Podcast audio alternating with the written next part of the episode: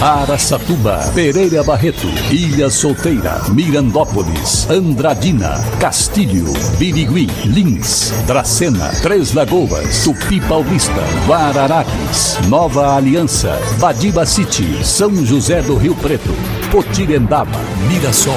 Azevedo Auditoria Soluções Empresariais apresenta SRC Notícia. A informação para mais de 3 milhões e meio de ouvintes. Apresentação Marcelo Rocha. E nessa semana houve um grave acidente na vicinal Promissão Guaiçara, na região de Lins. O acidente aconteceu por volta das sete da manhã da última quarta-feira. A jovem Shirley de Souza, de apenas 27 anos, dirigiu seu carro, um Fiat Uno, e perdeu o controle da direção. Invadiu a faixa contrária da rodovia, alçando até o acostamento do outro lado, onde acabou invadindo uma propriedade rural e destruindo a cerca. Com isso, a vítima até foi arremessada cerca de 5 metros para fora do veículo, pois estava sem o cinto de segurança. Infelizmente, ela não resistiu aos ferimentos e acabou falecendo, apenas 27 anos de idade. E nossas estradas continuam levando as boas pessoas e as novas pessoas do nosso planeta. SRC Notícia. Notícia. As obras de reforma e ampliação da Escola Municipal Paulo Freire no assentamento Timboré, em Andradina, avançam para tornar a unidade escolar um exemplo, não só para a educação no campo, mas também para toda a rede municipal de ensino. A escola atende 176 famílias do assentamento Timboré, além de 51 famílias do Timborezinho. A Secretaria de Educação de Andradina iniciou um projeto que vai reformular a escola como um todo. Segundo a própria secretária Estela Goda, desde a construção foi constatada a necessidade de ampliar o número de salas, o que está sendo feito. O investimento total do projeto é de aproximadamente 670 mil reais.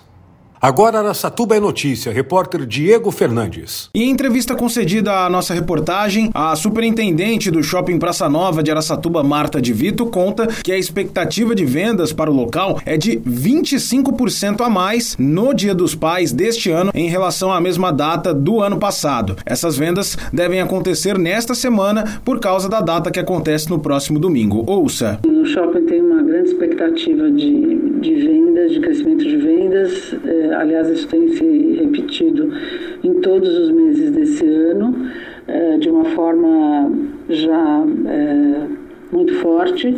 Assim como tivemos o Dia das Mães e Dia dos Namorados, eu acho que a gente deve ter um crescimento em torno de 25% mais ou menos. É assim que as vendas têm se comportado. Então, essa é a nossa expectativa também para o Dia dos Pais, principalmente porque nós temos novas lojas, novas operações é, estamos aí também com eventos para toda a família. Isso faz com que o público é, compareça mais ao shopping. Nos últimos dias o movimento tem sido bastante intenso. Estamos com um evento, como eu disse há pouco, para a família.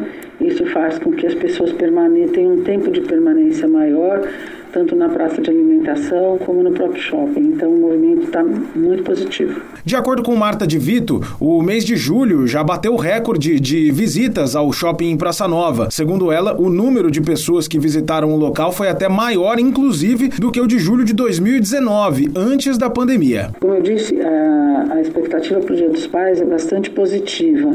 E o termômetro geral para o segundo semestre já foi o mês de julho, eu diria, porque foi um mês onde nós tivemos uma visitação superior, inclusive, ao ano de 2019. Um mês de férias, onde o público, tanto de Araçatuba como da região, eu acredito que tenha eh, viajado um pouco menos. Então, nós tivemos recordes de público em vários finais de semana.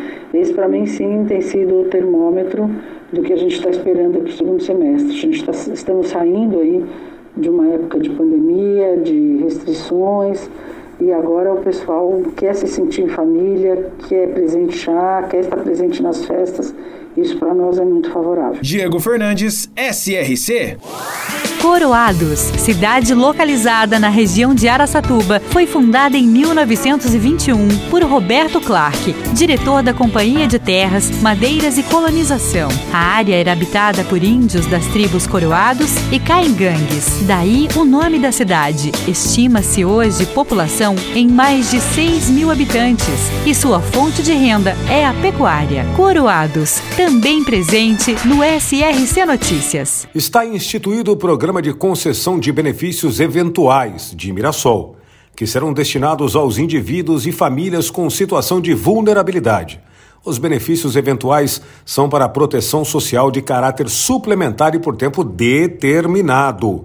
Terão direito ao benefício eventual famílias ou indivíduos em situação de vulnerabilidade social que comprovarem residência em Mirassol possuir renda per capita igual ou inferior a um quarto de salário mínimo nacional e, claro, estar com o cadastro atualizado nos programas sociais do governo federal.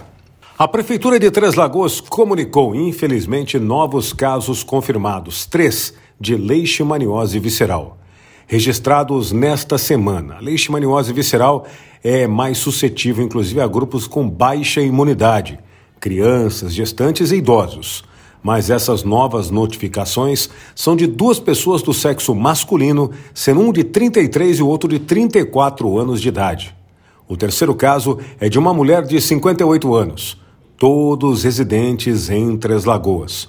Só este ano, Três Lagoas já contabiliza 14 novos casos e três reincidentes da leishmaniose visceral. Para empresas inteligentes, Azevedo Contabilidade e Soluções Empresariais. Serviços de contabilidade e auditoria com profissionais com experiência nas áreas de gestão empresarial. Rua Bandeirantes 1438, fone 18 31 17 4500. Escritórios em Araçatuba, Bauru e São Paulo. Acesse azevedo.cnt.br. Azevedo Contabilidade e Soluções Empresariais. Há 28 anos oferecendo oferecendo serviço de qualidade. Nosso compromisso é com o seu sucesso. Realmente o Brasil não é para amadores. Que vergonha. Por 11 votos a zero, todos os ministros do Supremo Tribunal Federal aprovaram o próprio reajuste de 18% sobre os seus próprios salários. A decisão agora será enviada em formato de projeto de lei ao Congresso Nacional, que decide se aprova, veta ou se faz modificações no texto. Na prática, a decisão pode elevar o salário dos magistrados dos atuais 39 mil para mais de 46 mil reais. Fora todas as outras ah, mordomias e benefícios, e também um monte de funcionários que cada um tem. O orçamento da Corte para 2023 está fixado em 850 milhões de reais, de acordo com a proposta que está em votação. E é por isso que eles se acham super-heróis acham que podem tudo. Realmente, uma vergonha esse STF. O STF é uma vergonha nacional. Marcelo Rocha, SRC. Azevedo Auditoria Soluções Empresariais apresentou SRC Notícia.